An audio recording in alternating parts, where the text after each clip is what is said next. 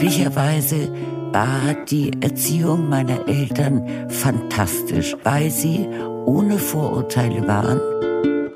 Kein Mensch kann sich 24 Stunden am Tag verstellen. Unsere Sprache ist so wahnsinnig schön. Ich habe überhaupt keine Angst vor dem Tod. Ich begrüße Sie herzlich zu einer neuen Folge meines Podcasts Gespräche über Wandlung.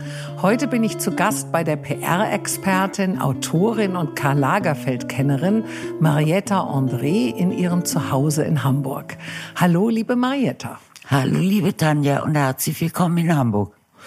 Du bist in Rosenheim geboren, Sternzeichen Zwilling. Deine Eltern lebten zur Zeit deiner Geburt zwar in Baden-Württemberg auf dem Familienbesitz deiner Mutter, doch besuchte deine Mami damals ihre Freundin Ottonie Gräfin Degenfeld in Hinterhöher und wurde dort plötzlich ein bisschen unverhofft von Wehen überrascht, so dass sie dich dort in der Nähe, nämlich in Rosenheim, zur Welt brachte. Also nach Hause konnte sie nicht mehr reisen. Du wolltest anscheinend doch lieber eine Bayerin sein als eine Schwäbin. Deine adelige Mutter war eine geborene Baroness von Süßkind-Schwendi, die durch mehrere Aufenthalte in der französischen Schweiz und in England die Sprachen sehr gut beherrschte und somit oft bei der besagten Freundin in Hinterhör an der Finishing School, so nannte man das, äh, des Internats Neubeuren, die Töchter aus gutem Hause in Sprachen und Tennis unterrichtete. Also das war wahrscheinlich damals ein bisschen so, damit die auf ihre Ehe mit irgendeinem tollen Mann gut vorbereitet waren. Dein Vater, ein Kavallerieoffizier aus Darmstadt, der im Zweiten Weltkrieg verwundet wurde und lange in München im Lazarett lag, begegnete dort eines Tages deiner Mutter. Sie verliebten sich und heirateten. Vier Jahre nach deiner Geburt kam dann dein Bruder zur Welt und irgendwann bekam dann deine Mami schon auf diesem Familiensitz, wo sie mit deinem Vater lebte, also in Schwendi, ein Rappel sozusagen und wollte raus aus der Enge der Großfamilie und vielleicht endlich mal mit ihrem Mann auch mal ein bisschen alleine wohnen. Daraufhin kauften sie ein Haus in München-Stockdorf im Würmtal und zogen mit euch dorthin. Dort kamst du auf die Grundschule und später bist du auch aufs Gymnasium in München nach Pasing gekommen, bis deine Mutter, die ganz und gar nicht begeistert war von deinen Partyambitionen, dich mit 15 auf das Klosterinternat Wald bei Sigmaringen im Nirgendwo schickte. Wie hast du denn damals eigentlich darauf reagiert? Und war dein Vater mit den Plänen deiner Mutter überhaupt einverstanden? Also mein Vater war einverstanden. Für mich kam es als totale Überraschung. Und äh, meine Ausgehpläne la, waren begründet darin, dass ich die Jüngste in meiner Klasse war. Und die hatten natürlich dann alle schon irgendwelche Partys. Und ich habe überhaupt nicht verstanden, warum meine Eltern es nicht toll fanden, wenn ich da nun auch hingehen sollte.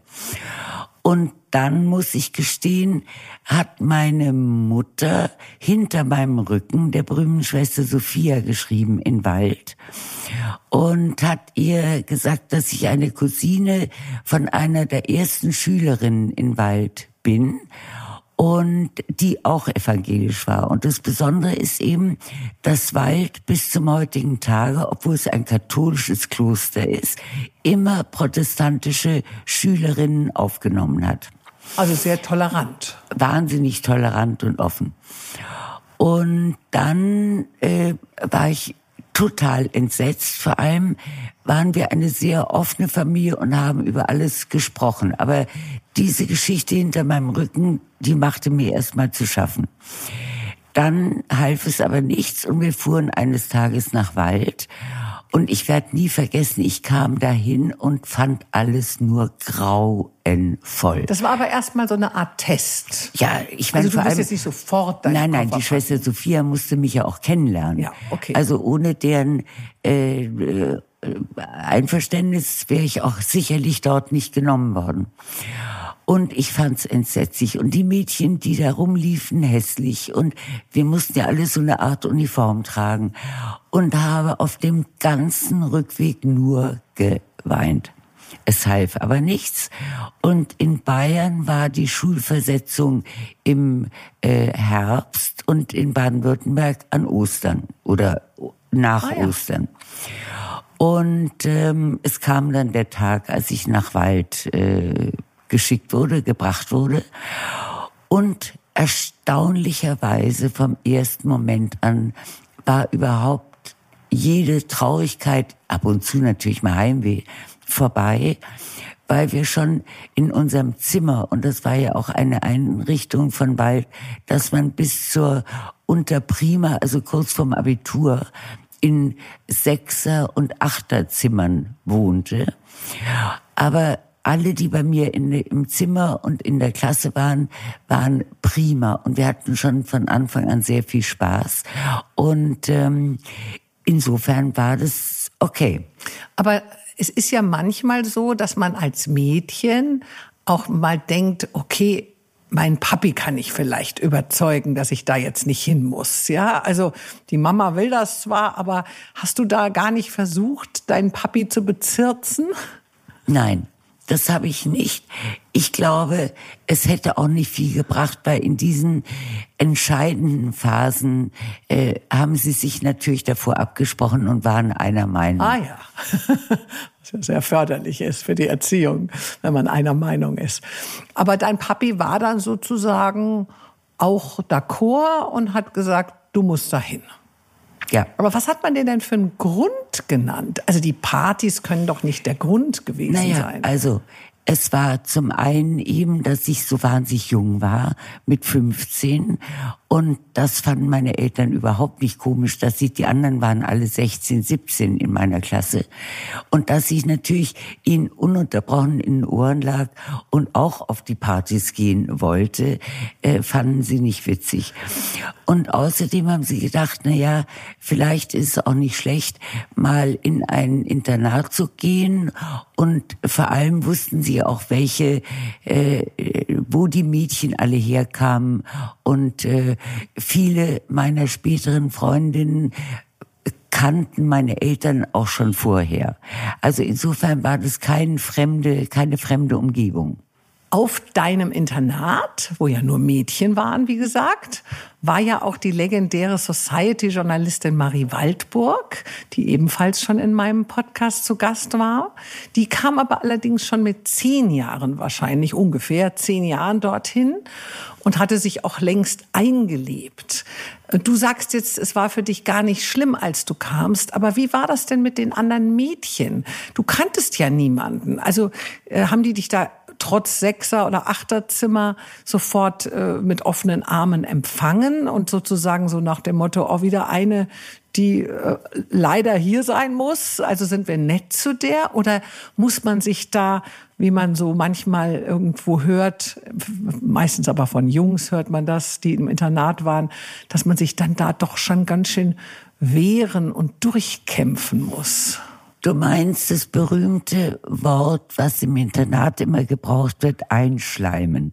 Ah ja, das kannte ich nicht. Okay, also entweder hieß es, man muss sich bei den Nonnen einschleimen oder auch bei den anderen. Aber bei den anderen war das überhaupt nicht der Fall. Und ich habe also auch nie das Gefühl gehabt, ich muss mich in irgendeiner Form beweisen. Es war einfach, eine neue in der Klasse, was nicht ungewöhnlich war. Und du erkennst ja relativ schnell Sympathien.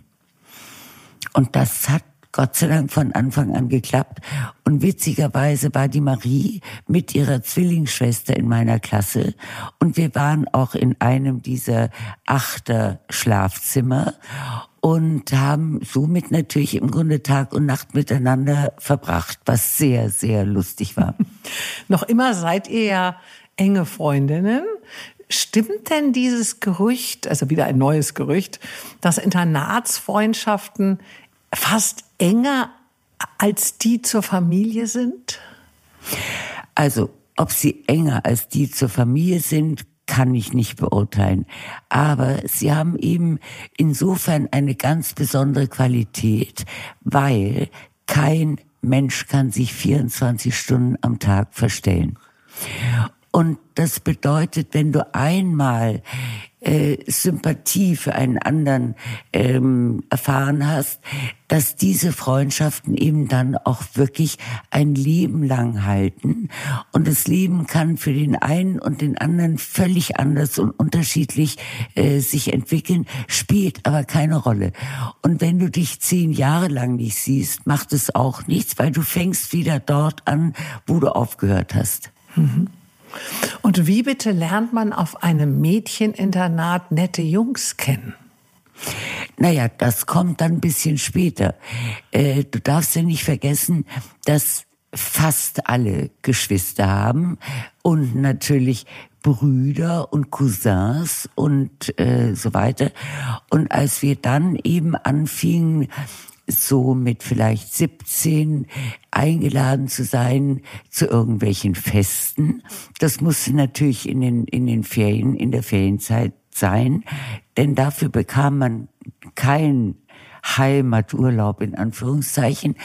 Und äh, da war das dann natürlich wunderbar, weil, weil wenn du für eine Freundin viel empfindest, dann denkst du dir wahrscheinlich von vornherein, wenn die einen Bruder hat, kann der eigentlich gar nicht so verkehrt sein. Mhm. Also da ist so ein gewisses, ich weiß gar nicht, wie ich es äh, beschreiben soll, aber ähm, eine, eine gewisse Vertrautheit, weil man eben die Schwester so gut kennt. Mhm. Und für die Eltern nehme ich an, ist es auch eine Erleichterung oder sagen wir mal zumindest für jetzt bestimmte Eltern, dass sie auch eben in den richtigen, darf ich das so ausdrücken, Kreisen auch unterwegs sind. Also sozusagen, dass man nicht auf die schiefe Bahn kommt und plötzlich vielleicht mit äh, Kindern äh, zusammenhängt, wo die Eltern vielleicht sagen, oh Gott, oh Gott, was passiert denn da jetzt? Ja, es ist auch so, dass eine ganze Reihe von Mitschülerinnen in den verschiedenen Klassen auch die Kinder von Freunden meiner Eltern waren. Und insofern war natürlich immer sehr lustig, äh, wenn ein neues Schuljahr begann und ähm, zum Beispiel kam einmal, äh, da war ich ein Jahr, glaube ich, schon in Wald, ein neues Mädchen, die hieß Dorothee Frankenberg. Und ich schrieb eben nach Hause, ähm, wir haben ein wahnsinnig nettes neues Mädchen in der Klasse und die heißt Dorothee Frankenberg und so weiter. Und wir bekamen unsere Post immer ausgehändigt nach dem Mittagessen und benannte Dorothee, Spitzname Dutzi, war zufällig auch in meinem Zimmer. Und wie gesagt, die Post bekamen wir nach dem Mittagessen und sie saß bei mir auf dem Bett, als ich meinen Brief aufmachte von meiner Mami. Und dann schaut sie die Fotos an und sagt, das bin ja ich mit meiner Mami. Und unsere Mütter kannten sich eben schon aus dieser Hinterhörzeit. Also wirklich so sehr, sehr lustig. So winzig ist die Welt. Und das ist häufig passiert. Nach der 11. Klasse hast du das Internat verlassen und bist mit 18 als Au-pair-Mädchen nach London. Warum wolltest du weg? Also normalerweise hättest du ja noch zwei Jahre länger bis zu deinem Abitur in die Schule gehen dürfen müssen. Dürfen müssen. Ähm, hast du es jemals bereut, Nein. nicht dein Abitur Überhaupt gemacht nicht. zu haben? Also das war plötzlich habe ich irgendwie so einen Rappel bekommen und hatte keine Lust mehr. Und ich war versetzt in die in die achte Klasse, also ein Jahr vor dem Abitur und habe aber meinen Eltern erklärt, ich möchte nicht mehr jetzt da noch zwei Jahre bleiben und und Abitur machen und so. Das fanden sie gar nicht so toll haben es aber letzten Endes akzeptiert. Und meine Mutter sagte, es ist vollkommen egal, was du machst, aber du musst anständig Englisch und Französisch lernen. Weil sie das ja für sich selbst auch erfahren hatte, obwohl meine Großeltern sehr gut Französisch und Englisch sprachen, aber hatte sie das ja noch perfektioniert. Und dann war es naheliegend, dass man eben eines der Tausenden von Au-pair-Mädchen wird, erstmal in England. Und das habe ich auch gemacht. Und äh, äh, es war eine witzige Kombination. der Vater dieses jungen Mädchens, Anne, auf die ich aufpassen sollte, war Engländer, reizend und die Mutter eine Französin, wahnsinnig mühsam.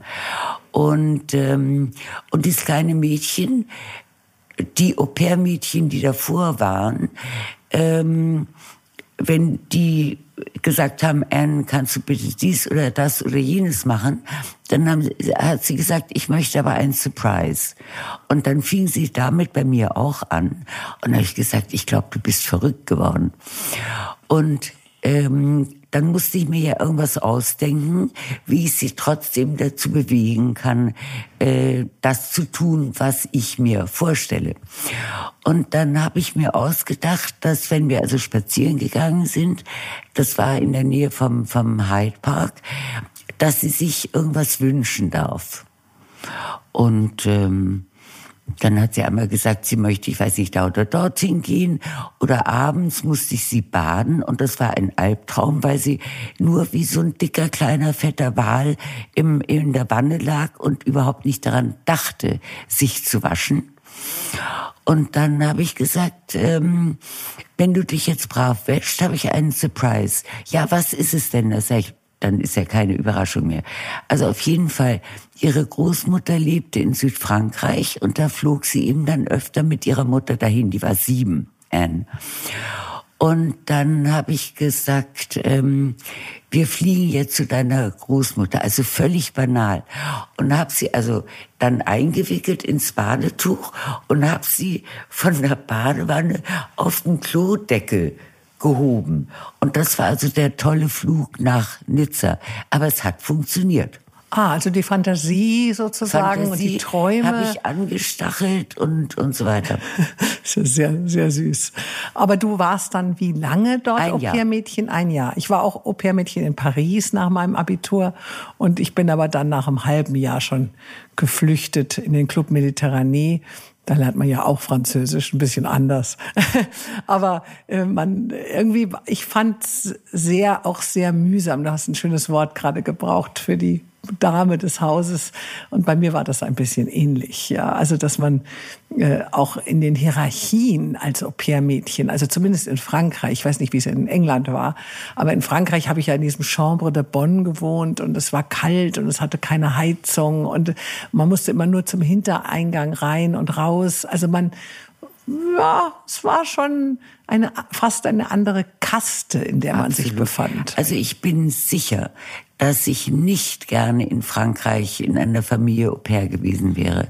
Und äh, es ist eben, ich meine, ich habe viele französische Freunde und Freundinnen, aber es ist eine andere Mentalität und was du beschreibst, sehe ich bildlich vor Augen. aber das war jetzt in England nicht unbedingt Nein, so, oder? Aber es war irrsinnig komisch und sehr altmodisch. Aber diese Mrs. Taylor fand toll, dass ich äh, Damen bei der Begrüßung die Hand küsste. Da war sie sehr beeindruckt. Weil und, du das in deiner Kindheit so gelernt hattest. Weil ich das gelernt hatte. Also ich meine, mit 17, 18 ist ja dann schon relativ spät, aber trotzdem. Und das, äh, da hat sie dann alle ihre Freundinnen eingeladen, um quasi ihr Au pair vorzuführen, die den Damen bei der Begrüßung ihr die schickes Hand Au pair. Au pair aus gutem Hause. Und gleichzeitig habe ich eben dort diese ähm, Schule besucht, Sprachenschule von der äh, University of Cambridge und habe dann mein sogenanntes Higher Proficiency of Cambridge abgeschlossen, weil es sollte ja auch einen Sinn machen, dass ich da nun in England ein Jahr rumturne. Und wann hast du dich denn eigentlich dann, dann zum ersten Mal so richtig verliebt? War das dann da in England oder äh, wann ist sozusagen denn die in Liebe England, in dein in Leben England gekommen? War ganz lustig. Ein äh, junger Österreicher, der Neffe einer einer Freundin, ähm, der reizend war und der hat sich so ein bisschen äh, verliebt in mich und ich mich ein bisschen in ihn, aber es war nichts Ernstes. Also es war wirklich so ein erster erster Flirt. Ah ja, okay, also da war es noch nicht so die Liebe, dass man tot umfällt. Nein.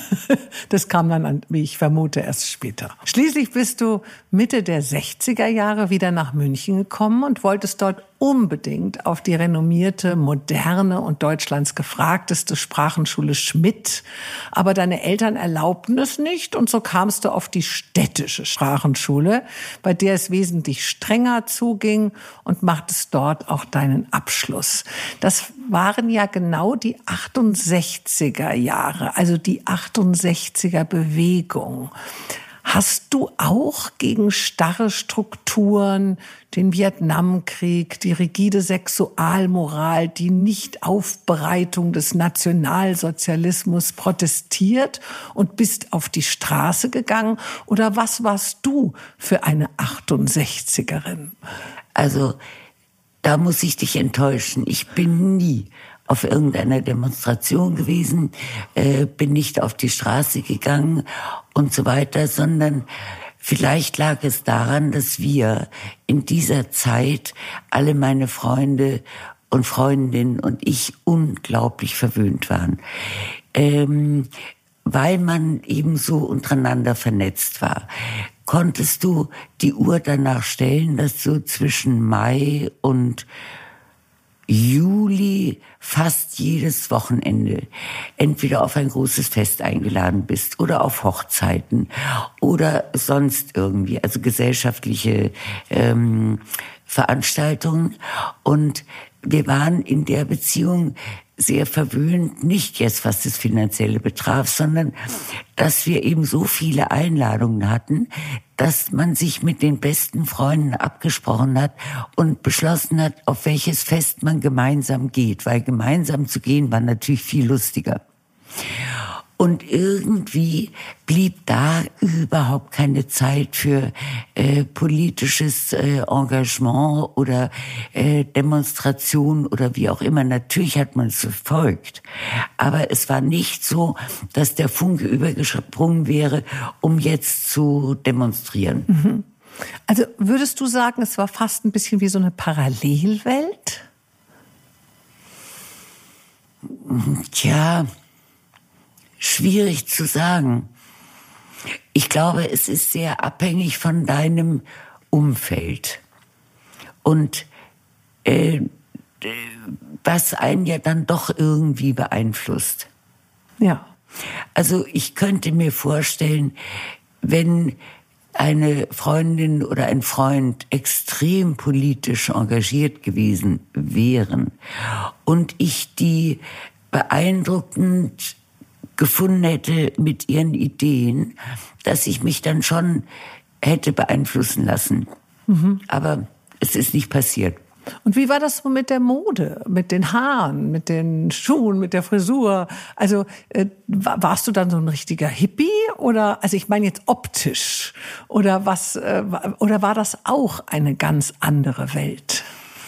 Also die Hippie-Zeit kam dann vielleicht ein bisschen später, aber dadurch, dass es eben diese Einladungen, von denen ich vorhin sprach, ja meistens, äh, sagen wir mal, große Bälle waren oder große Diners oder wie auch immer, war es für die Herren selbstverständlich Smoking oder sogar Frack und für uns eben kurzes oder langes Abendkleid. Aber später hat natürlich auf jeden Fall äh, außerdem, ich muss mir widersprechen, es hat mich natürlich schon in London auch so ein bisschen äh, beeinflusst, denn es kam ja da diese Mini-Rock-Geschichte Mary Quant und so weiter, so dass du wenn du so willst, deinen offiziellen Outfit hattest, aber natürlich auch parallel dazu die äh, äh, ganze Hippie-Geschichte. Und man darf auch nicht vergessen, dass wir damals unendlich viel ausgegangen sind, also in Nightclubs und Diskotheken und da gehst du ja nicht im Abendkleid hin. Ja. Also hatte man sozusagen eine linke Seite im Schrank und eine rechte, sozusagen. Und hat auch fröhlich gemischt. Wie hast du denn aber trotz allem diese Spannungen zwischen den Generationen damals empfunden? Es hieß ja damals bei den Jüngeren radikal, traue keinem über 30. Hattest du auch Sehnsucht nach mehr Lockerheit, nach mehr Freiheit oder hast du das Gefühl gehabt, du hast ganz viel Freiheit? Also glücklicherweise war die Erziehung meiner Eltern fantastisch. Und ich habe ihnen auch bis an ihr jeweiliges Lebensende gesagt, wie dankbar ich ihnen dafür bin, weil sie ohne Vorurteile waren. Ähm, alle meine Freundinnen und Freunde liebten sie, genau aus diesem Grund. Und sie mir sehr viel Freiheit gaben, vielleicht auch, weil sie wussten, zu großen Blödsinn werde ich schon nicht anstellen. Und deshalb gab es diese, diese Spannung zwischen den Generationen gar nicht. Mhm. Interessant, weil wenn man überlegt, dass es ja eine riesige Revolution in dieser Zeit war, wo so viele äh, ihre Eltern wirklich sehr abgelehnt haben, war es ja doch wahrscheinlich, wenn ich dich jetzt richtig äh, erspüre, schon auch ein Privileg, dass man diese Aggression gar nicht empfinden musste. Absolut. Da hast du vollkommen recht. Nein, es gab keinen Grund dafür. Mhm. 1969 kam eine in Australien lebende Tante deiner Familie zu Besuch und empfahl dir, du solltest doch mal dort arbeiten. Zwischenzeitlich hattest du an einer Münchner Förderschule für Sitzengebliebene die Schüler in Englisch unterrichtet, aber es war ein bisschen langweilige Arbeit. Somit bist du also nach Melbourne gereist, wo deine Tante und dein Onkel lebten und hast fünf Monate lang verschiedenste Jobs ausprobiert, aber so wirklich hat dir keiner davon äh, Spaß gemacht. Also nicht so ganz das Wahre war das. Letztendlich bist du aber dennoch zwei Jahre lang geblieben. Kam dann doch noch dein Traumjob dort um die Ecke oder war es ein Traummann? Es war ein Traumjob, wobei ich am Anfang gar nicht wusste, ob es jetzt nun wirklich ein Traumjob sein würde. Traummann mit Sicherheit nicht, weil ich damals ja noch sehr, sehr jung war und äh, die Australier eben extrem jung gehardet haben. Das heißt also so in meiner Altersgruppe hast du nur Pärchen, Verlobte, Verheiratete erlebt. Also irgendwelche, wie es so schön heißt, eligible Bachelor gab's überhaupt nicht. Ah ja, also der Markt war schon sozusagen ausgeräumt. Der Markt war ausgeräumt, der Markt war ausgeräumt. Aber was auch nicht schlimm war, aber äh, die Geschichte, äh, einen Job zu finden, was meine Tante sich so leicht vorstellte, war überhaupt nicht der Fall.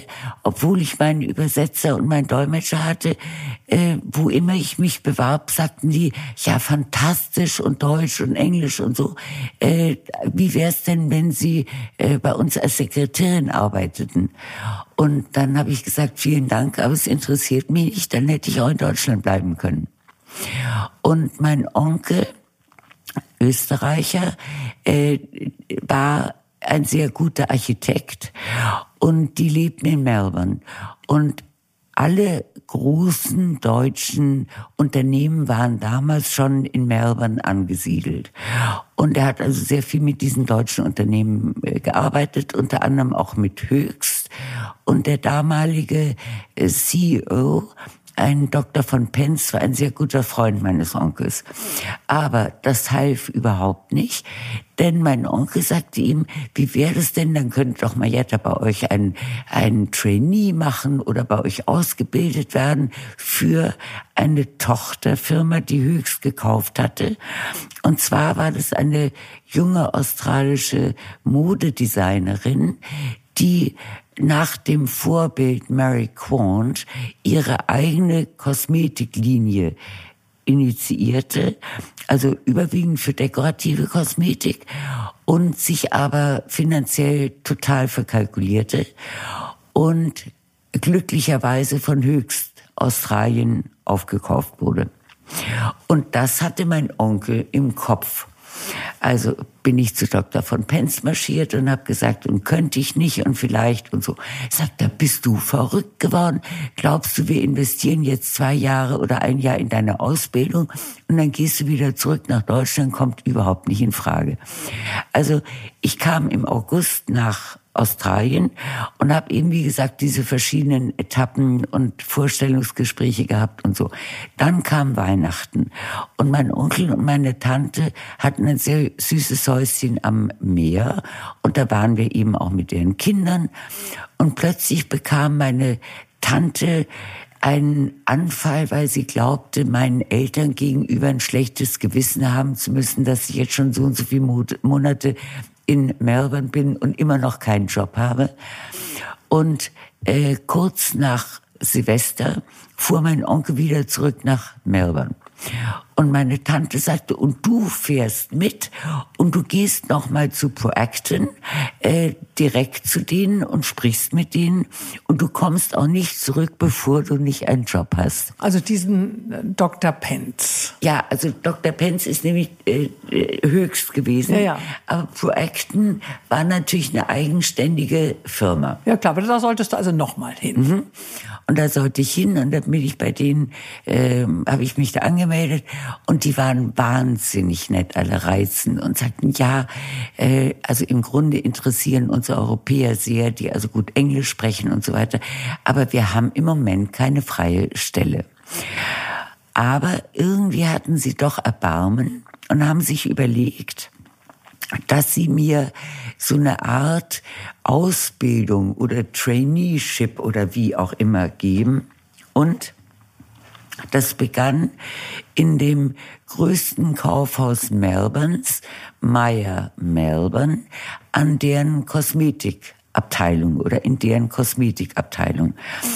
Und das war sehr lustig, weil so wie du vorhin geschildert hast, äh, dein Au-pair-Dasein in Frankreich, da durfte man natürlich nur den Personaleingang benutzen, musste eine Uniform tragen.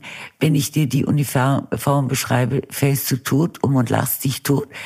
Das war eine ähm, grüne, also apfelgrüne Schürzen, Geschichte mit so einem Oberteil und einem Rock und dazu ein schwarzes äh, T-Shirt mit äh, kurzem Ärmel und auf dieser Schürze war eben obendrauf Proaction Cosmetics. So. Und das war aber toll insofern, als ich natürlich alles gelernt habe über die Produkte und wie man verkauft und dies und das und jenes, was man sich nur vorstellen kann. Und die fanden, dass ich da gut aufgehoben sei. Und irgendwann habe ich sie daran erinnert, dass sie mir ja gesagt haben, ich käme aber auch ins Head Office und würde dann verschiedene Stationen durchlaufen. Und zwischendurch, was also an ein Wunder grenzte, kam die ähm, Abteilungsleiterin dieser Kosmetikgeschichte die für alle Unternehmen zuständig war, zu mir und sagte, ja, und sie hätte mich beobachtet, die war irrsinnig streng, Mrs. King. Und ich würde das eigentlich ganz prima machen.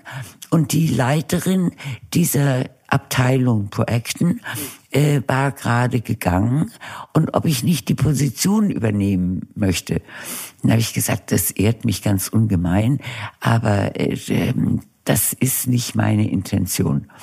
Denn sonst würde ich vielleicht auch heute noch stehen. Ich habe keine Ahnung. Also auf jeden Fall, äh, Proacton, die haben mich dann in das Head Office genommen. Und dort habe ich alle Abteilungen äh, durchgemacht, aber im positiven Sinne.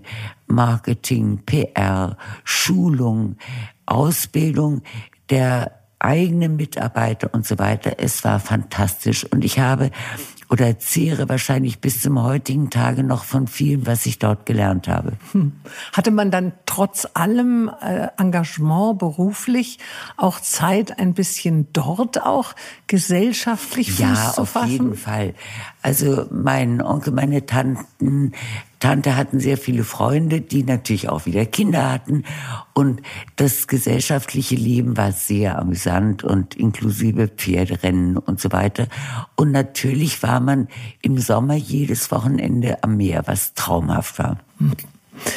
Nach zwei Jahren in Australien bewarbst du dich bei der Kosmetikfirma Marbert, die auch zu Höchst gehörte und ihren Sitz in Düsseldorf hatte und wurdest als deren Chefkosmetikerin ja, für am Anfang. Nicht. Ach, nicht gleich Verzeih, am Anfang. wenn ich okay, dich aber für unterbreche. Süddeutschland äh, eingesetzt. Ich hatte mir überlegt, wie ich jetzt den Rest meines Lebens in Australien verbringen oder in Europa. Und die Antwort war klar, Europa.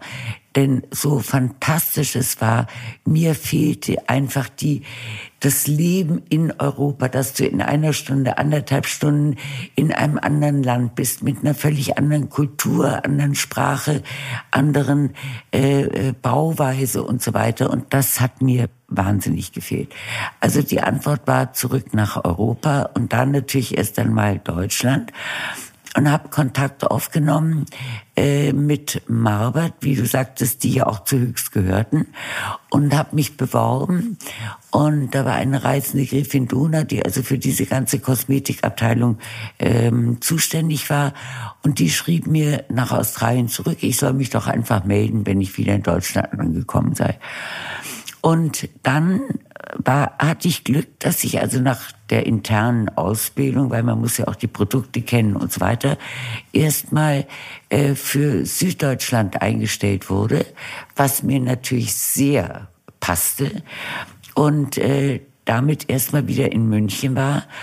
Und nach einem Dreivierteljahr, glaube ich, fragte mich äh, Gräfin Donner, ob ich nicht nach Düsseldorf kommen möchte, um diese Position der Chefkosmetikerin äh, zu übernehmen, wie du vorhin gesagt hast. Ah, okay. Und also mein ein bisschen Vater später war so Chefin. wahnsinnig komisch, weil er konnte mit Chefkosmetikerin überhaupt nichts anfangen.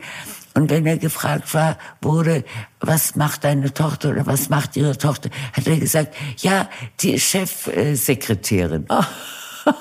Also ihm war das nicht ganz geheuer. Es war ihm nicht ganz geheuer, aber er hatte nichts dagegen und es war alles prima. Und ähm, Man musstest du aber nach Düsseldorf ziehen. da musste ich mit Sack und Pack nach Düsseldorf ziehen, was aber auch nicht schwierig war, weil wir sehr viele Verwandte und Freunde dort haben und das war mir nicht fremd. Und dann kam eines Tages Chanel auf mich zu, die plötzlich oder zum allerersten Mal eine Kosmetikserie einführten und jemanden brauchten wie mich.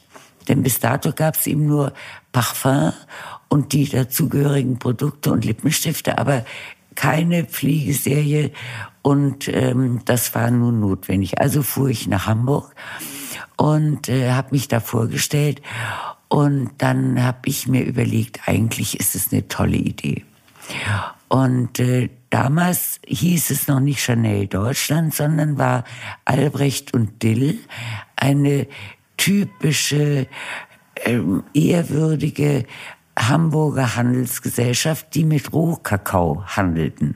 Also mit Parfum und Kosmetik im Grunde gar nichts zu tun Also die waren hatten. sozusagen der Lizenznehmer. Und die hatten nach dem Krieg, waren die für Süddeutschland zuständig, haben das offenbar besser gemacht als alle anderen Lizenznehmer in Deutschland und haben dann eben die Generalvertretung für Chanel Deutschland und Österreich bekommen. Und dann habe ich mir gedacht, das ist prima. Abgesehen davon hatte ich Gott sei Dank oder meine Eltern sehr viele Freunde hier in Hamburg. Also es war mir Und überhaupt deine Eltern haben ja überall Freunde. Ja. So klingt das zumindest. Also ein großes Netzwerk hatte deine Ja. Familie. Genau.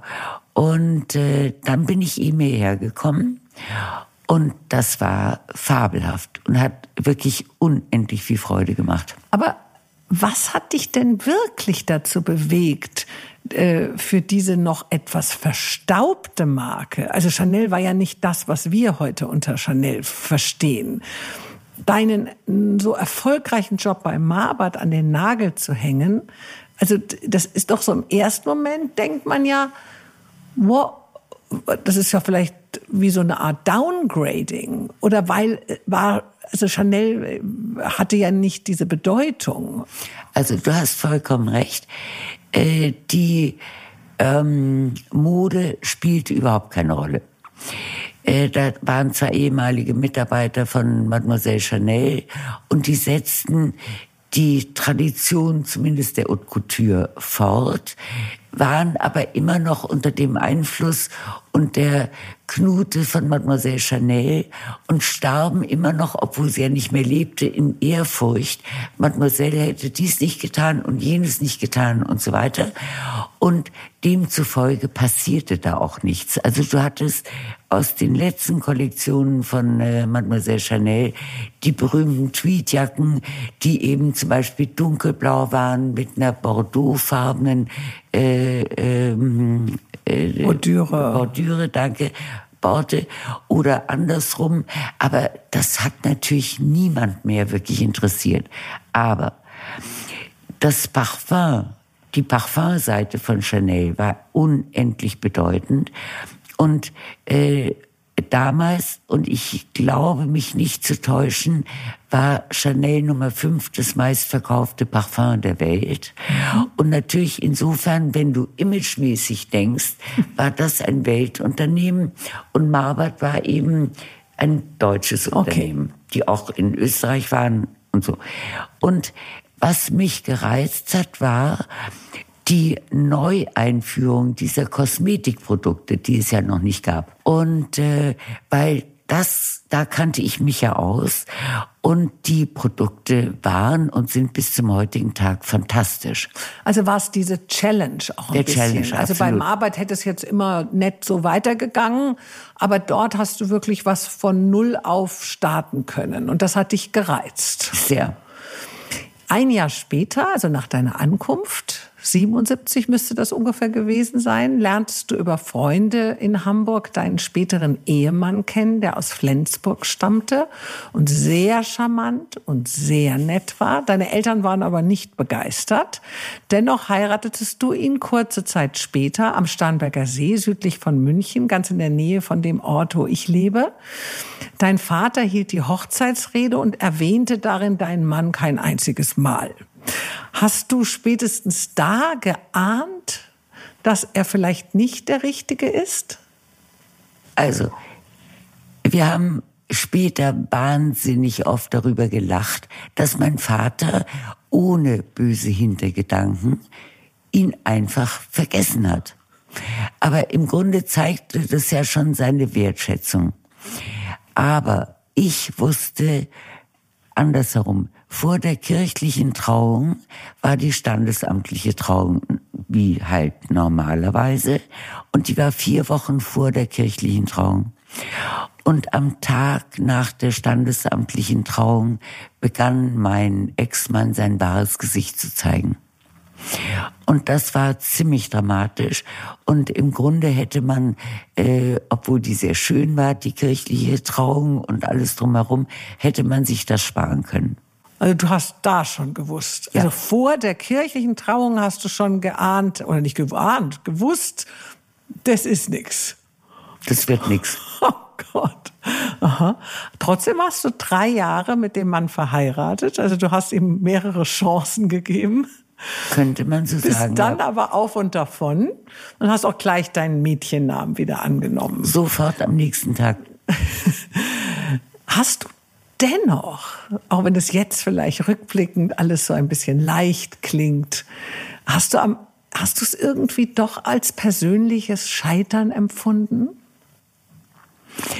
Nein, wenn du so willst, habe ich mich über meine Dummheit geärgert. Aber ich glaube, es macht keinen Sinn, ähm, sich darüber noch mehr Vorwürfe zu machen und als persönliches Scheitern das einzuordnen.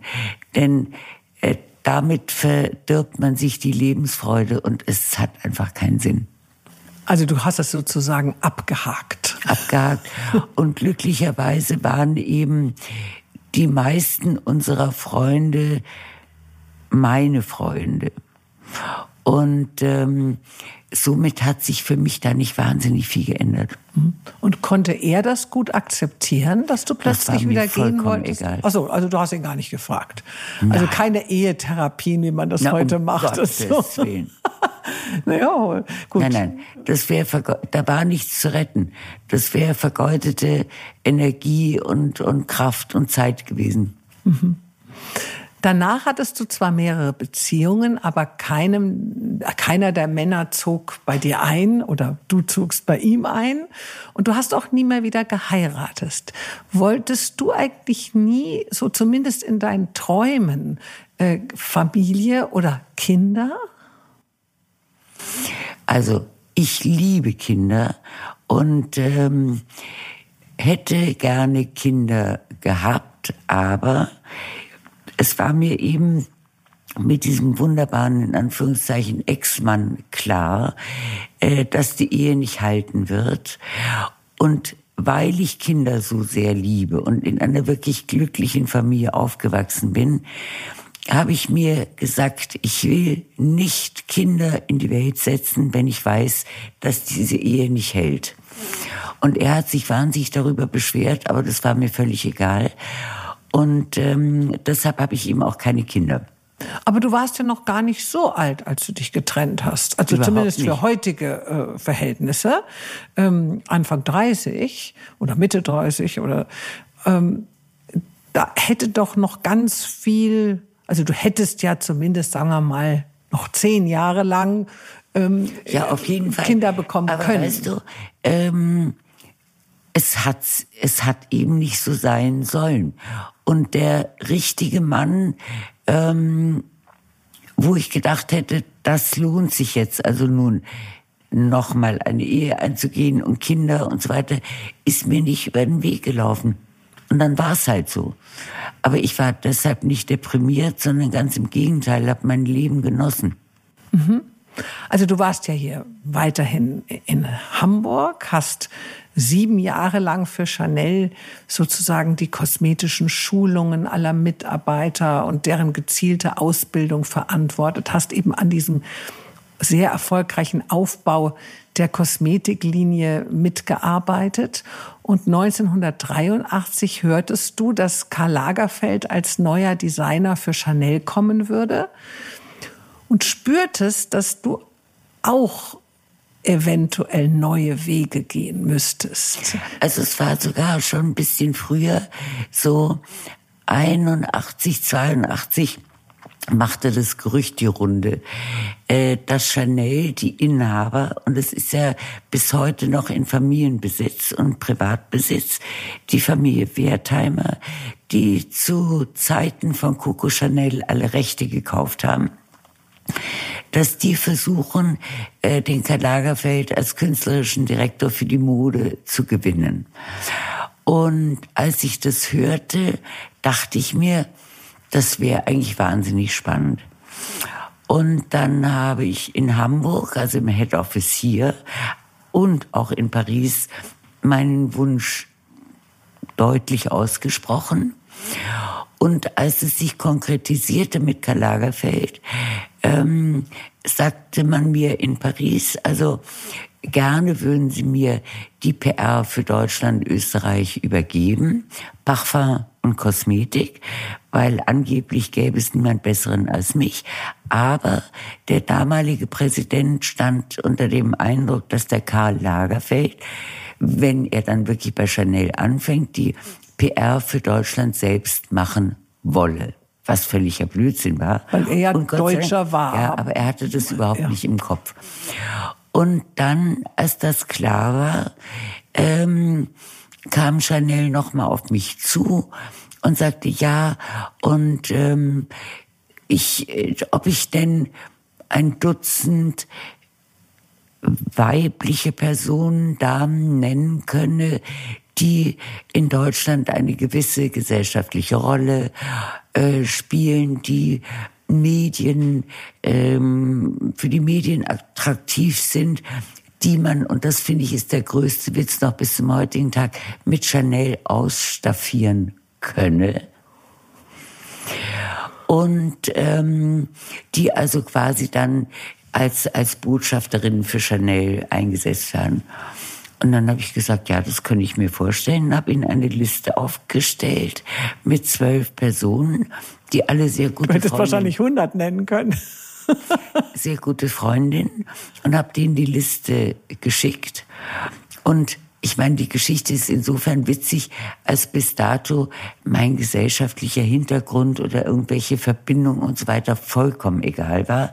Aber in dem Fall hat es eben geholfen. Mhm.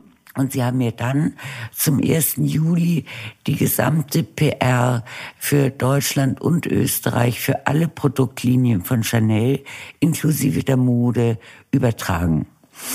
Und so um den 20. Juli herum äh, hatte der Karl seine erste große offizielle Chanel Haute Couture Show und äh, in der École des Beaux-Arts. Und dann wurde ich ihm danach vorgestellt als PR für Deutschland und so. Und dann haben wir uns äh, ein bisschen unterhalten auf Französisch. Dann guckt er mich an und sagt, sind Sie Deutsch? Ich sag, ja. Ja, ja, ich auch. Und wo leben Sie? In Hamburg. Ja, da komme ich her. Und von dem Moment an haben wir natürlich immer Deutsch gesprochen. Also ein besseres Entree konnte man überhaupt nicht haben. Und äh, haben natürlich, wenn andere dabei waren, die unserer Sprache nicht mächtig waren, Englisch oder Französisch gesprochen. Es sei denn, es war jemand dabei, wo wir bewusst nicht wollten, dass die oder er äh, verstehen, worum es geht. Hatte er denn damals schon so einen scharfsinnigen und witzigen Charakter? Unfassbar.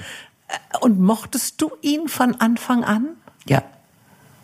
Also das war einfach das war, Sympathie. Da ist wirklich der Funke übergesprungen. Und wir haben am Anfang eben schon so gelacht, weißt du, durch dieses Deutsch und Hamburg und, und so weiter. Und äh, das war ein Traum. Und hattest du da schon geahnt in diesen Anfängen eurer hm, Zusammenarbeit, wie erfolgreich er in den kommenden 36 Jahren das Modehaus Chanel prägen würde? Hat man das schon oder hast du das spüren können, welch Talent er hat? Also ich rede jetzt nicht nur vom Design, sondern er hatte ja viel mehr. Also ich habe in den sieben Jahren, wo ich ja noch nichts mit Mode oder irgendwas zu tun hatte, fanden ja sehr häufig äh, Konferenzen in Paris statt. Und wenn das zeitlich zusammenfiel mit einer Haute Couture Show, die mal wieder gezeigt wurde, sind wir da alle, meine Kolleginnen und ich, hingetippelt und haben uns das angeschaut. Und es war eben wahnsinnig langweilig. Und es waren eine, einige wenige äh, Journalisten da, die aus Treue noch kamen. Die saßen dann auf ihren Goldstühlchen mit dem roten Polster und guckten sich das an, applaudierten am Schluss und waren innerhalb von zwei Sekunden verschwunden. Und ähm, dann hatte man natürlich schon so im Laufe der Zeit verfolgt, wer Karl Lagerfeld ist, ohne dass ich ihn jemals getroffen habe oder irgendwas. Und wenn du eben diesen Kontrast von den ehemaligen Mitarbeitern erlebt hast und der ersten Schau, die er gemacht hat, dann war sehr klar, wohin die Reise gehen würde. Ja, da waren sie wahrscheinlich nicht nach einer Minute wieder weg. Nee. Vor ein paar Monaten ist dein Buch Mein Geheimrat Lagerfeld erschienen, in welchem du Anekdoten über eure Freundschaft, Verbindungen, Erlebnisse und Zusammenarbeit erzählst und viele private Fotos und Dokumente erstmals veröffentlichst.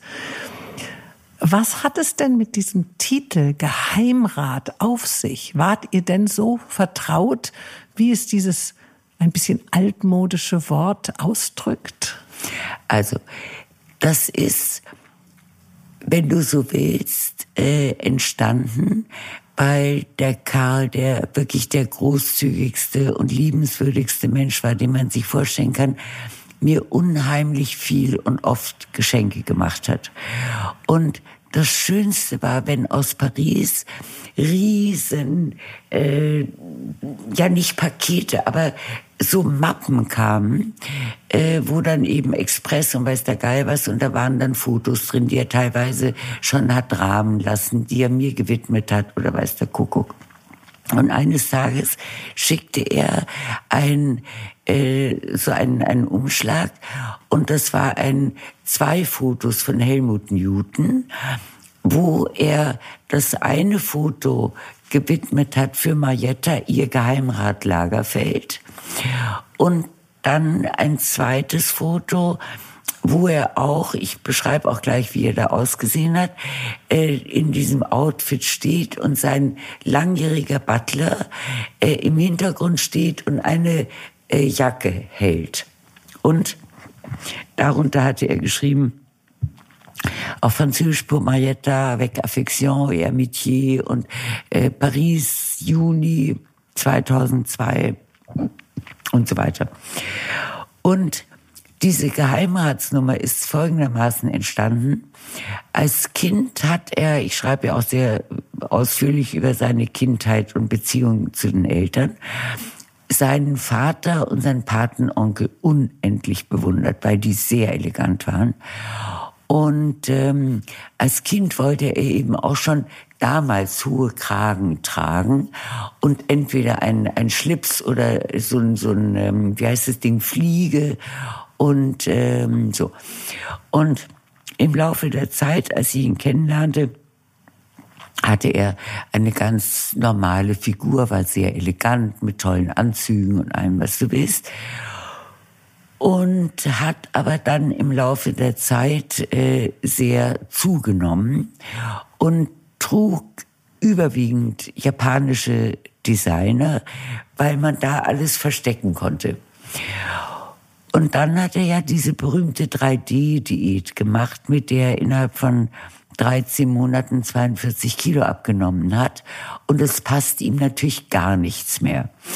Und die Idee war ihm gekommen, weil er die Kollektion von Edith Sliman, die er damals gemacht hat für Dior Homme, so toll fand und da reinpassen wollte in die schmalen. Die waren aber wirklich Jacken, schmal. Aber wahnsinnig. Schmalen Jacken und schmalen Anzüge und schmale Hosen und so weiter.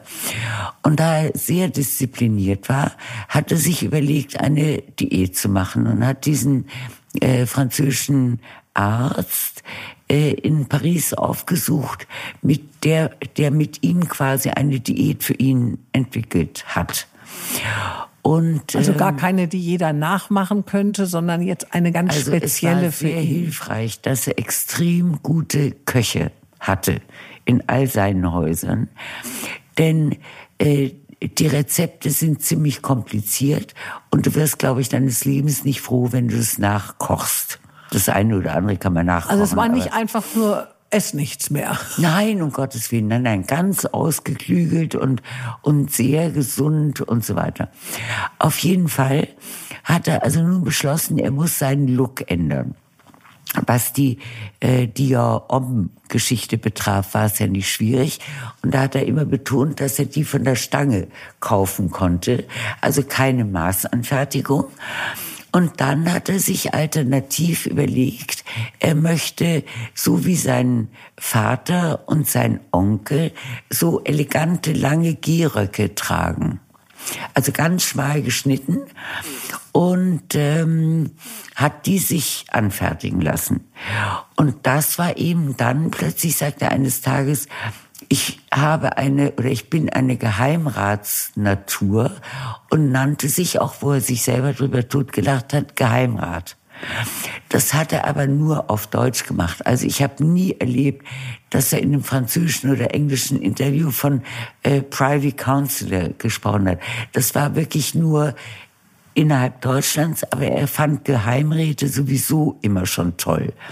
Für das äh, wofür sie standen, ihren Lebensstil und so weiter. Und deshalb hat ihm das Spaß gemacht. Und als ich natürlich auf der Suche nach einem Titel war für das Buch, fiel mir das Buch, äh, Foto ein. Und dann habe ich gedacht, dann nenne ich es einfach mein Geheimrat Lagerfeld. Sehr gut. Ja, ich hatte, als ich das erste Mal deinen Titel las, habe ich im ersten habe ich so ein bisschen gestutzt, weil man dieses Wort ja heute gar nicht mehr so oft hört. Ja, also das ist ja gar, gar also das war sicherlich früher mal eine wirkliche Institution, also ein, eine solche Position innezuhalten. Aber heute begegnet einem das gar nicht mehr so du oft. vollkommen recht. Und äh, im Österreichischen war es eben das Pendant dazu der Kommerzialrat. Aber das war natürlich auch der Sinn der Sache, diesen Titel zu wählen. So ein bisschen Provokation. Und mhm. ist die jetzt verrückt geworden? Was will die eigentlich damit? Aber ich kläre es ja sehr schnell auf. Also insofern als eben Lagerfeld ja 83 seine Position bei Chanel antrat, hatte er ja schon lange so seine norddeutsche Herkunft äh, hinter sich gelassen. Also er ist ja, glaube ich, schon nach Paris viele Jahrzehnte vorher gekommen. Er ist mit knapp kurz vor seinem 19. Geburtstag genau. nach Paris also gekommen. Also lange her. Ja. Aber ab 83 kam er wieder häufiger nach Hamburg. Hast du ihn dazu inspiriert? Also, das will ich mir nicht zutrauen, aber es war natürlich durch die äh, mediale Aufmerksamkeit, die ihm zuteil wurde und vor allem natürlich auch durch die deutsche Presse, hat er sich viel mehr wieder mit Deutschland beschäftigt als vorher. Er hat Literatur und all diese äh, Geschichten nie vernachlässigt. Aber äh, es hat in ihm die Neugierde geweckt, wie ist es denn heutzutage in Deutschland? Und er hatte ja sogar seine Mutter nach dem Tod seines Vaters nach Paris geholt und mit ihr oder sie mit ihm die große Wohnung geteilt.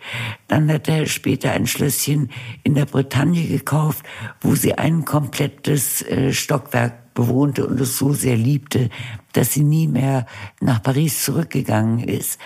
Also es gab für ihn im Grunde keinen Anlass, nach Deutschland zu gehen während dieser Zeit.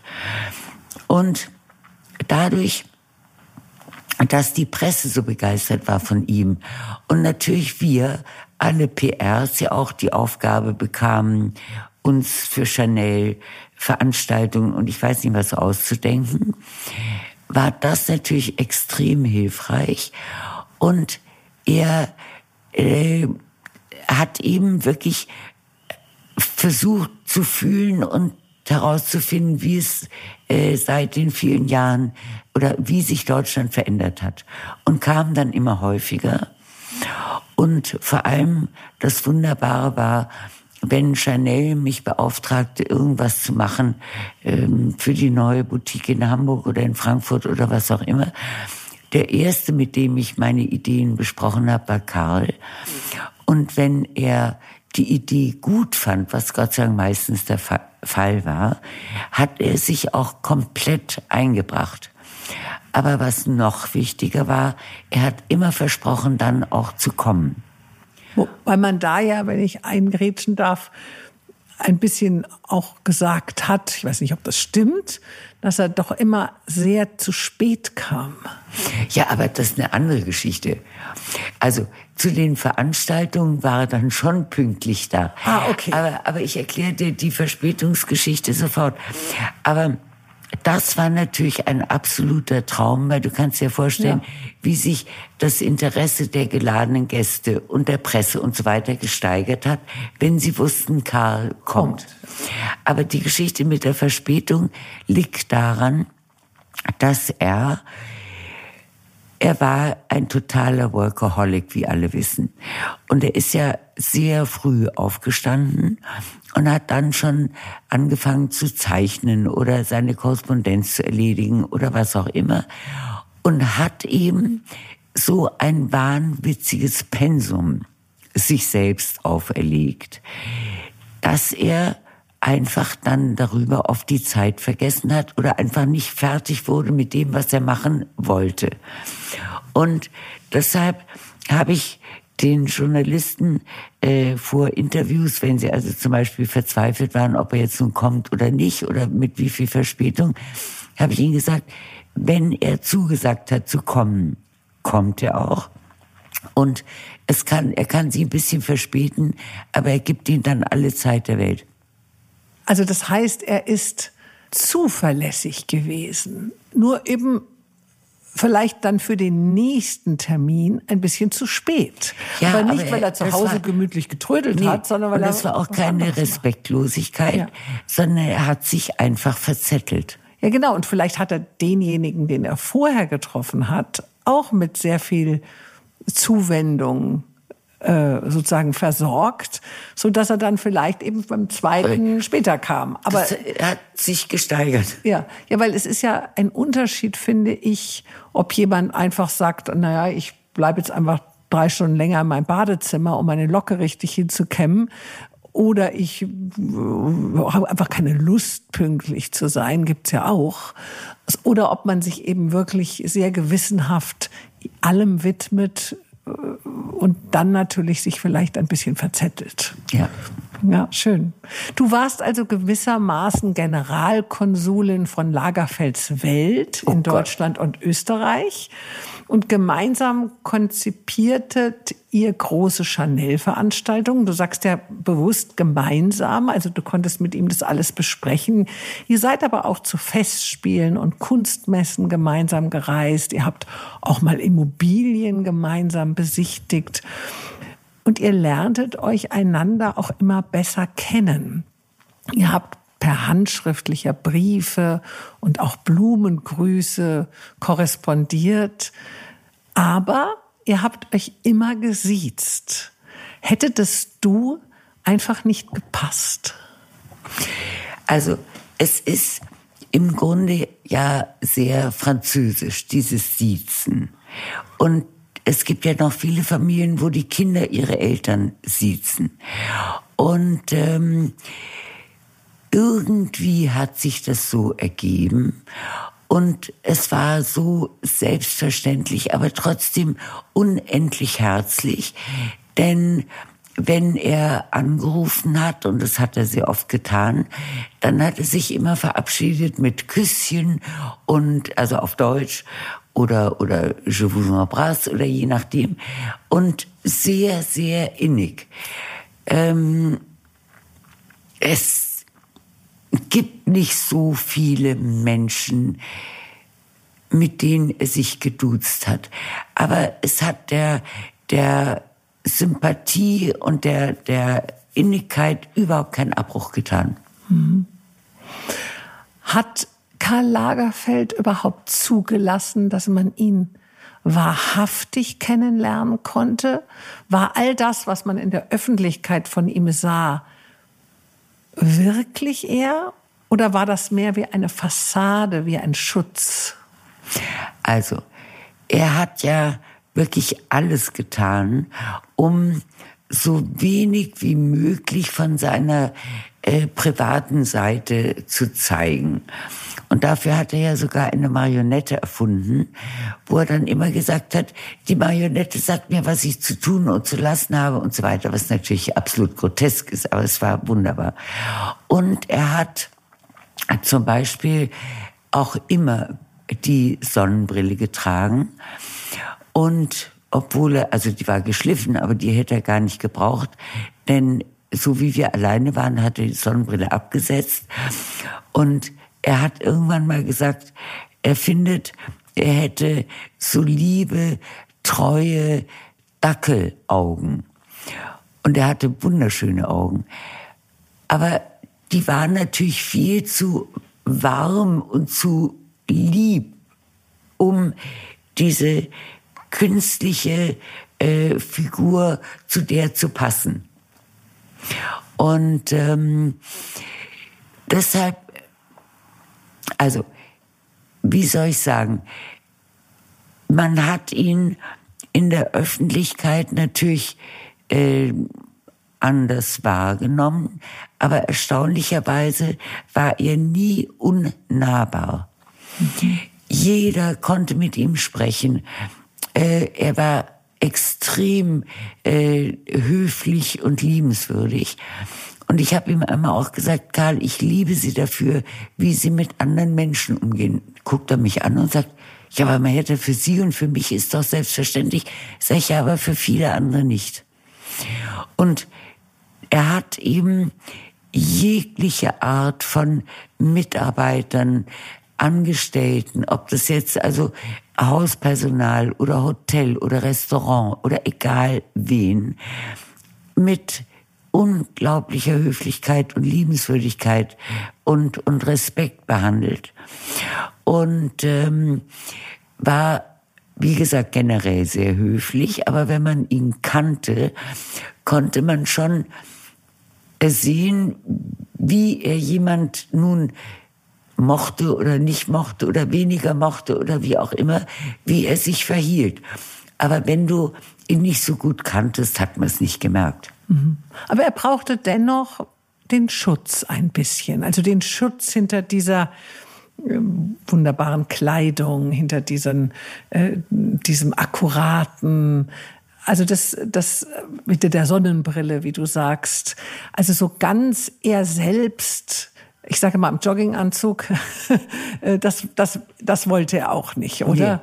Nee. Dass er schlürfend morgens zum Bäcker geht oder ja, so. aber, aber, aber, pass auf, weil er natürlich sowas doch gern hatte und ihm die Wochenenden, wenn er nicht irgendwie verreist war, heilig waren, hat er sein gesamtes Hauspersonal nach Hause geschickt. Die haben ihm alle möglichen Speisen vorbereitet, in den Kühlschrank gestellt und so weiter, weil er sagte, er kann nicht mal ein Ei kochen. Und die hatte sich dann, äh, wenn er Hunger hatte, rausgeholt. Und er konnte im Haus rumlaufen, wie er wollte, weil ihn kein Mensch gesehen hat. So wie er sich morgens auch sein Frühstück nicht in einem ähm, Esszimmer oder wo auch immer servieren ließ, sondern er hat es in den Salon stellen lassen neben seinem Schlafzimmer und hat sich dann eben sein Frühstück äh, geholt oder sich dort hingesetzt, wenn niemand da war. Mhm. Also insofern, diese Sehnsucht gab es, aber eben nicht für die Öffentlichkeit. Mhm. Er ist ja 2019 verstorben.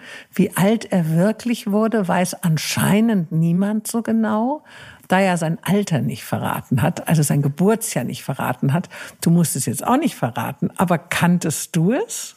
Also, ich hatte von ihm einen, eine Kopie des Passes, äh, weil das ja ab und zu mal notwendig war.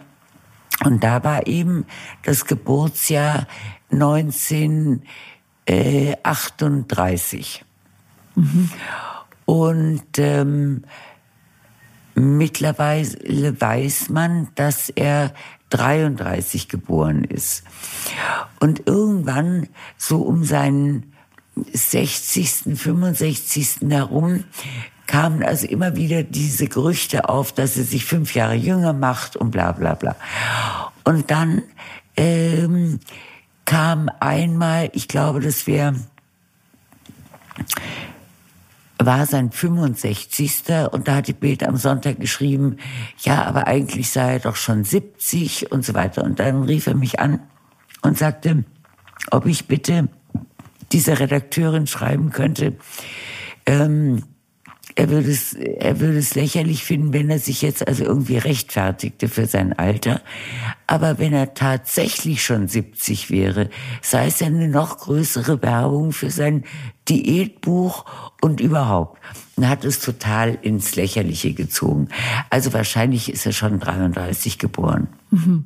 Ja, doch auch interessant. Also da war er dann schon eitel. Also so ganz. Ja, aber im Grunde ich weiß gar nicht, warum er diese, da habe ich nie dahinter geblickt, äh, warum er eigentlich diese fünf Jahre da geschmuggelt hat.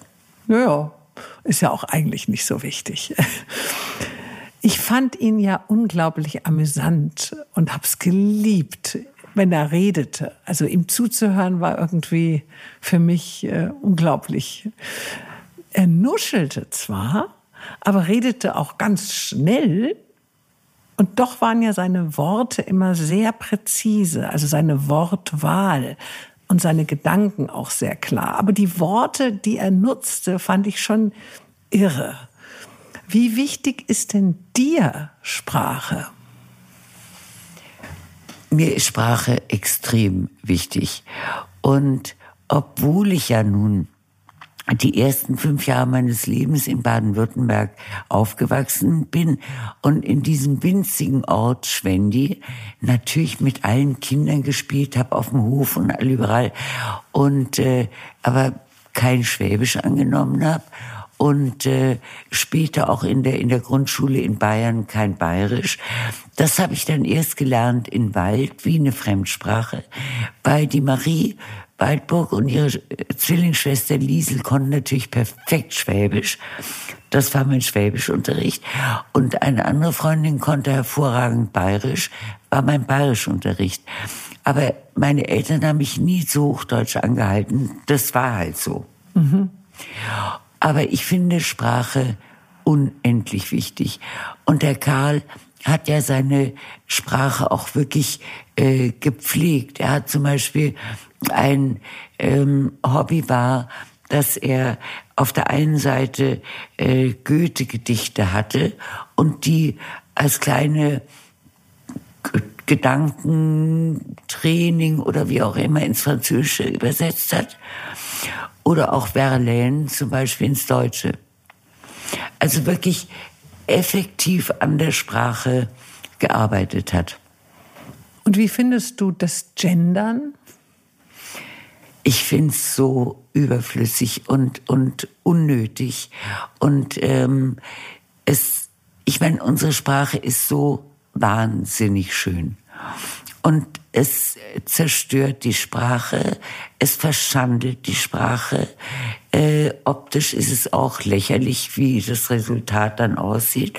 Aber ich denke mir vor allem, wie soll ein armer Ausländer unsere Sprache, die eh schon so schwer ist, auch noch lernen, wenn dann nun plötzlich dauernd gegendert wird. Also ich kann nichts damit anfangen und habe auch keine Sympathie dafür.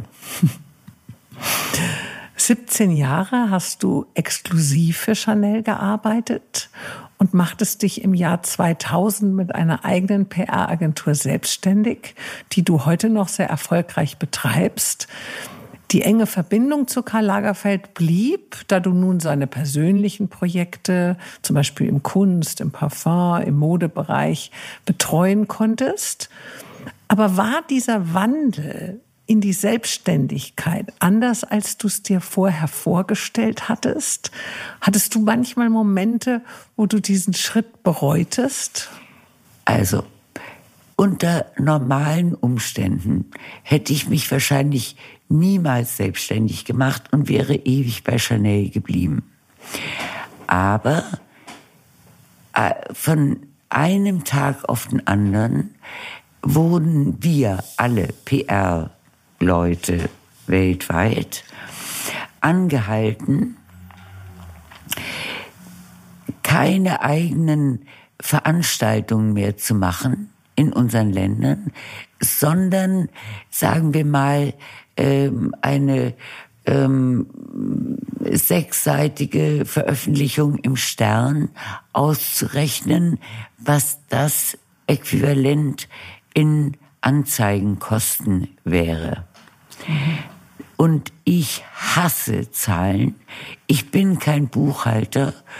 Und was mir eben Spaß gemacht hat, war die kreative Arbeit und sich Projekte auszudenken und so weiter und so weiter. Und da wäre ich eingegangen wie die berühmte Primel. Und ähm, das habe ich auch dann den Chanel-Leuten gesagt und habe gesagt, das kann ich nicht. Denn für mich war wirklich speziell natürlich auch die Zusammenarbeit mit Karl das, was mir unendlich Freude bereitet hat. Und ähm, daraus entstand eben dann die Selbstständigkeit, die Idee zur Selbstständigkeit. Und da war Chanel auch wahnsinnig fair die mich also weiter, die ich weiter als Kunde behalten habe. Und ähm, äh, die Projekte mit Karl waren sowieso unabhängig davon. Und ich hatte freie Hand, andere Kunden eben äh, hinzuzugewinnen. Denn ich meine, wenn sie mir das abgeschlagen hätten, hätte ich ja gar nicht anfangen können. Weil es gibt ja kaum ein Luxusunternehmen, was nicht irgendwelche parallelen Produkte hat zu Chanel. Also ja. dann hätte ich es auch gleich vergessen können. Als deine Eltern 87 und 80 alt, Jahre alt waren, holtest du sie aus München hier zu dir nach Hamburg. Ganz in deiner Nähe hast du dann eine Wohnung für sie gefunden. Aber wie hast du das geschafft? Denn normalerweise wollen doch so alte Menschen gar nicht mehr verpflanzt werden. Also über diesen Spruch, ein alter Baum oder einen alten Baum verpflanzt man nicht, haben sich meine Eltern immer totgelacht. Aber wie du vorhin ja äh, äh, bemerkt hast, da sie all überall Freunde hatten, war es eben kein Problem, in eine andere Stadt zu ziehen, speziell Hamburg. Aber in dem Fall war es natürlich besonders äh, Hamburg meinetwegen. Und wir sind eine sehr enge Familie gewesen und ähm, haben eben dann immer festgestellt, dass man sich im Laufe des Jahres viel zu wenig sieht. Weißt du, so typische Geburtstage, Ostern, Weihnachten und sonst noch irgendwie zwischendurch. Aber es reicht nicht. Und ähm, so ist das eben ähm, entstanden. Mhm. Also du, es war jetzt nicht der Grund, dass sie so gebrechlich waren. Überhaupt nicht. Mhm. Also es war wirklich die Liebe und die Nähe. Ja. Also die Sehnsucht, einfach sie ein bisschen näher bei dir zu haben. Und sie hatten, da sind wir wieder in Bayern, einen Winzelautounfall in Starnberg. Und ähm, meinem Vater war also gar nichts passiert. Und bei meiner Mutter waren sie sich nicht sicher, ob irgendwie der Knöchel gebrochen sei oder nicht in dem äh, Starnberger Krankenhaus. Und dann habe ich einen sehr guten Freund angerufen, der selbst Arzt ist und habe ihn gefragt, wie schaut's denn aus mit den Ärzten im Starnberger Krankenhaus? Habe ihm geschildert, was die Diagnose äh, für meine Mutter war. Sagt er, die sind okay, aber geh doch bitte mit deiner Mami zu dem Professor XY in München. Und daraufhin bin ich dann sofort ins Flugzeug gestiegen, hatte davor einen Termin gemacht und siehe da, der Knöchel war nicht gebrochen und sie brauchte also nur so ein, so ein äh, Verband. Aber wäre es wirklich ein gebrochener Knöchel gewesen, wäre es natürlich sehr viel schwieriger geworden, weil meine Eltern hatten den Hoverwart meines Bruders geerbt und das wäre also normale Haushalt und so weiter erstmal sehr mühsam gewesen. Und da habe ich ihm gesagt, ich kann nicht jedes Mal, wenn irgendwas passiert, hoffentlich nicht, sofort ins Flugzeug springen. Und da sie aber selber den Wunsch geäußert hatten, hat sich das so ergeben. Dein Vater starb mit 90, nachdem er einen Schlaganfall erlitt. Deine Mami wurde 101, feierte noch groß ihren 100. Geburtstag. Also fast 101. Ja feierte noch groß ihren 100. Geburtstag im Hotel Gut Basthorst von Enno von Ruffin. Außerhalb von Hamburg ist das. Und wurde in den darauf folgenden Monaten etwas schwächer und ist dann zu Hause gestorben. Hast du beide Sterben miterleben können? Bei meinem Vater leider nicht, weil es so schnell ging. Ähm, und da war ich gerade in London, kam aber sofort zurück, aber er musste ins Krankenhaus. Also ihn habe ich leider nicht mehr miterlebt.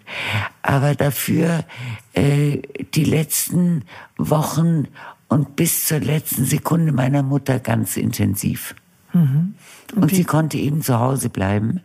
Und ähm, ich war jede Nacht eben da, hab zwar meinen Job weitergemacht, aber ähm, und das war dafür bin ich unendlich dankbar.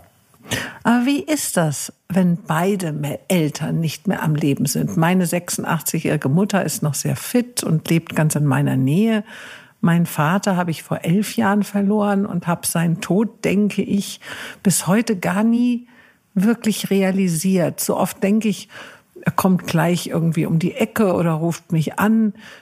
Irgendwie kommt es mir eher so vor, als ist er auf eine lange Reise gegangen. Wie, wie ist das, wenn man, wenn beide Eltern plötzlich nicht mehr da sind? Naja, also äh, man ist ja dann plötzlich erwachsen, ob man will oder nicht. Und ähm, ich kann nur sagen, dass sie mir beide eben wirklich unendlich fehlen. Mhm. Also es ist aber nicht ein etwas, wo du sagen würdest, also für dich sagen würdest, dass man sich ganz verändert. Also wenn du sagtest gerade, dann ist man erst erwachsen. Was genau meinst du damit? Naja, im Grunde äh, von der Idee, dass du eben nicht mehr offiziell Kind bist, weil deine Eltern in der Hierarchie, in der, in der, ja. Das meine ich. Ob man äh, wirklich erwachsener, vernünftiger ist, weiß ich nicht. Mhm. Aber einfach von der, von der Hierarchie-Idee. Mhm. Ja, und vielleicht, also so kommt es mir zumindest vor, mit Eltern hat man ja ganz tief drin so das Gefühl, da ist immer einer, der dich so retten würde. Also der dich so bedingungslos liebt, dass was auch immer passiert, was auch immer du anstellen würdest, was auch immer geschieht, die dir nie abhanden kommen mit ihrer Liebe. Und ich glaube, das ist es vielleicht, wenn du das nicht Absolut. mehr hast. Äh, vielleicht fällt auch eine gewisse Stütze weg, die du hoffentlich in all den Jahren selber in dir hast aufbauen können? Also, äh, die, wenn die Familie intakt ist und man so eng ist, wie wir das waren, ist es natürlich das größte Geschenk überhaupt. Weil selbst mit den engsten und besten Freunden kannst du 99 Prozent der Dinge besprechen, die dir durch den Kopf gehen. Aber dieses völlige ähm, äh, Vertrauen oder egal wie man etwas formuliert oder denkt, glaube ich, gibt's wirklich nur innerhalb der Familie. Mhm. Denkst du oft an deinen eigenen Tod, an deine eigene Vergänglichkeit? Das ist lustig, dass du es fragst, weil ich war am Samstag bei dem Geburtstag äh, von Freunden und da habe ich mich mit meinem Tischherrn, plötzlich kamen wir eben auf dieses Thema und da darüber unterhalten und ich habe überhaupt keine Angst vor dem Tod. Null. Und äh,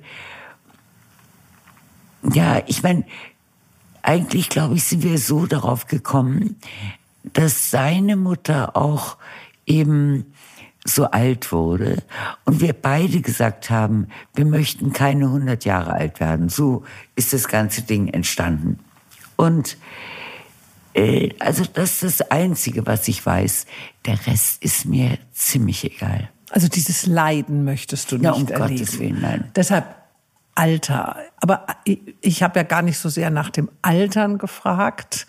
Äh, das können wir auch noch besprechen, sondern dieser Tod, also dieses, diese Endlichkeit unseres Lebens. Oder glaubst du an ein Leben nach dem Tod? Also ich bin ja so naiv, aber das ist vielleicht auch so eine Hilfs, äh, eine, eine Brücke, die man sich baut, wenn Menschen sterben, die ich liebe bilde ich mich, bilde ich mir ein. Wahrscheinlich denken jetzt alle, ich bin total verrückt. Die treffen sich alle auf der Wolke sieben und haben eine wunderbare Zeit. Und das tröstet mich ungemein. Dass man sie dann auch irgendwann alle wieder trifft. Eben. Und bist du gläubig und wo findest du Trost? Ja, ich bin gläubig, gehöre aber nicht zu den Menschen, die also ununterbrochen in die Kirche rennen. Und ähm, aber ich finde schon, dass äh, Gebet zählt und wichtig ist und die äh, Dankbarkeit und nichts als selbstverständlich anzusehen. Hm. Und der Trost, also wenn du, jeder hat ja so Momente, wo man getröstet werden möchte. Ja, da hat man halt hoffentlich gute, gute Freunde. Mhm. Also machst du nicht mit dir selber aus und aus, sondern du bist dann eher jemand, der mal jemand anruft oder mal äh, ein bisschen sprechen möchte. Also ich bin kein großer Freund ähm, von andersrum. Es gibt Menschen, wenn die gefragt werden, wie geht's dir oder wie geht's ihnen, dann kriegst du sofort irgendeine Leidensgeschichte serviert und Gejammer und so weiter. Das finde ich entsetzlich. Und ich finde es auch wirklich eine ähm, Gedankenlosigkeit und, und zum Teil auch Respektlosigkeit. Aber deshalb tendiere ich eher dazu, wenn jemand fragt, so oberflächlich, wie geht's dir? Alles gut, wunderbar, prima und so weiter. Aber natürlich hat man ja Gott sei Dank ein paar wenige enge Freunde, denen man auch Bescheid sagt, wenn es einem nicht gut geht. Ja, also dieses Jammern meinst du? Dieses, dieses Jammern. Dieses Opfersein, so, Jammern. So grauenvoll. Und diese ganze Corona-Zeit hat bei mir dazu geführt, dass sie mich auch von einer Reihe von Menschen distanziert habe, nämlich diejenigen, die auf dem allerhöchsten Niveau jammern, ohne einen Grund zu haben. Und das geht mir so auf die Nerven. Und äh, ich find's, ich find's unfassbar. Und was macht dich glücklich? Ja, wahrscheinlich wirklich Zeit mit Menschen zu verbringen, die man liebt und, und gern hat. Und, aber ich kann auch sehr gut allein sein. Also ich brauche jetzt nicht dauernd mm, in der Gegend rumzuhüpfen. Aber wie sieht es aus mit Dingen, die du tust, also Musik, äh, was auch immer, gibt es da Leidenschaften in dir? Also bis zu Corona war ich, ich weiß gar nicht wie viele Jahrzehnte im Sommer mindestens zwei, wenn nicht im Schnitt drei Wochen in Salzburg bei den Festspielen. Osterfestspiele auch sehr häufig. Und ähm, Jetzt die letzten zwei Jahre nicht. Ich weiß noch nicht genau, ob es dieses Jahr was wird, aber mal schauen. Aber das liebe ich halt, weil die Musik Salzburg als Ort, Gott sei Dank habe ich so viele Freunde, die dort leben, aber dann auch internationale Freunde, die speziell eben zu den Festspielen immer äh, gekommen sind und hoffentlich auch weiterkommen. Und das ist einfach ein, ein Balsam für die Seele. Und an welchen Projekten arbeitest du gerade? Bleibt es immer spannend in deinem Leben? Also, was ich besonders spannend finde, wenn eben Menschen auf mich zukommen mit völlig neuen Ideen, ähm, und offensichtlich Vertrauen haben, dass man gemeinsam etwas bewirken kann, umsetzen kann und so weiter. Und äh, das macht mir unendlich viel Freude. Für mich ist das Allerwichtigste aber, dass ich mich damit äh, identifizieren kann. Und gibt es da gerade irgendetwas? Ich glaube, du hattest in unserem Vorgespräch von einer äh, Kunstmesse, die aber irgendwie erschwinglicher ist, gesprochen. So, das ist eines meiner, hast du recht, eines meiner Lieblingsprojekte, äh, die sogenannte Affordable Art Fair und die von einem reizenden Engländer gegründet wurde, Will Ramsey heißt also nicht zu verwechseln mit Bill Ramsey. Und ähm, der die Idee hatte, Kunst zu demokratisieren. Und diese Messe existiert jetzt, ich würde denken, irgendwas zwischen 25 und 30 Jahren. Er hat sie in England gegründet, aber weltweit ist sie eigentlich fast überall jetzt vertreten.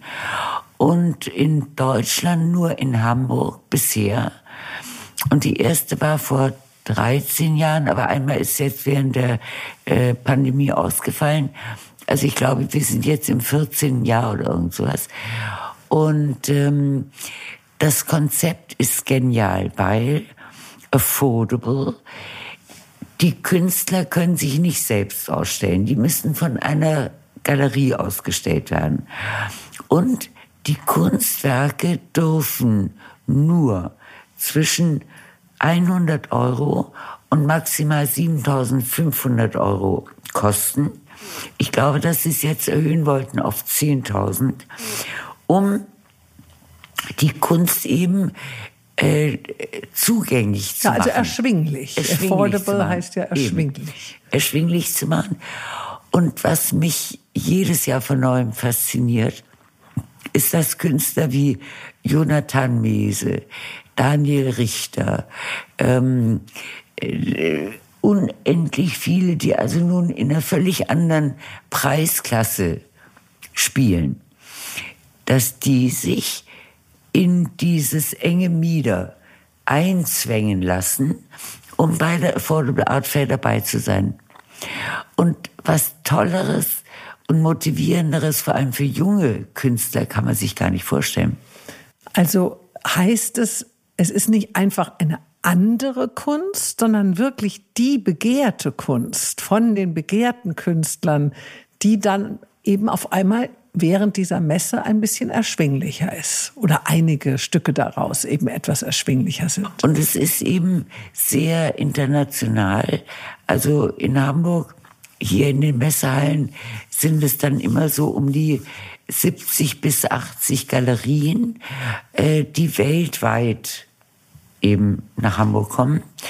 Und ähm, vor Corona kamen sie zum Teil aus Mexiko, aus Japan, Vereinigte Staaten sowieso und sind auch sehr stark innerhalb Europas repräsentiert und lieben Hamburg, weil es mit zu der erfolgreichsten äh, Messe gehört, Affordable. Und ähm, ich bin eben oder habe von Anfang an immer die Gästeliste für die Vernissage gemacht und auch die entsprechende Presse dazu eingeladen. Und die Leute lieben es, fangen also im Sommer anzurufen oder zu schreiben. Und bitte, bitte Einladung für die Affordable Art Fair nicht vergessen und wir kommen unbedingt. Und was mich von Anfang an gefreut hat, dass also Eltern mit ihren Kindern, die so langsam, weißt du, äh, noch nicht ganz, aber vielleicht demnächst ihre eigene Wohnung haben, mit denen auch auf die Messe kamen, um sie an die Kunst heranzuführen und natürlich auch, weil die immer im November stattfindet, Weihnachten steht vor der Tür, selig sind, dass sie Weihnachtsgeschenke haben für alle. Natürlich. Auch da musst du mich auch mal bitte einladen, weil Aber ich finde das, ich finde das so eine wunderschöne, ein schöner Gedanke eigentlich, dass man dann eben auch die berühmten Künstler eben zumindest bei manchen Kunstwerken auch wieder äh, an die heranbringt, die das sich eben vielleicht normalerweise nicht leisten können. Und es ist immer von, also am Mittwoch ist die Vernissage, immer Mitte November und geht dann die Ausstellung bis zum Sonntag. Und was alle mittlerweile gelernt haben, wenn du etwas schön findest, musst du sofort zuschlagen, weil zwei Minuten später kann es sein, dass irgendjemand anderes dir vor der Nase wegschnappt. Dadurch entwickelt sich Also wahrscheinlich auch eine einmal, Dynamik. einmal umdrehen ist nicht. Ja, liebe Marietta, ähm, ich danke dir so sehr für die Möglichkeit, dich heute hier in deinem Zuhause besuchen zu dürfen und für dieses wunderschöne Gespräch. Wir kennen uns ja jetzt schon seit 40 Jahren, habe ich letztens gerechnet, weil wir uns immer wieder auf den unterschiedlichen Events begegnet sind und Gott auch beruflich zu meiner Zeit als Moderedakteurin einer Fernsehsendung Mitte der 80er Jahre miteinander zu tun hatten. Aber dennoch durfte ich dich heute erstmals wirklich ein bisschen näher kennenlernen. Danke dafür. Schön war's. Ich danke dir von Herzen und so wahnsinnig lieb, dass du mich ausgewählt hast für deine tolle Serie. Und es hat mir unendlich viel Freude gemacht. Danke.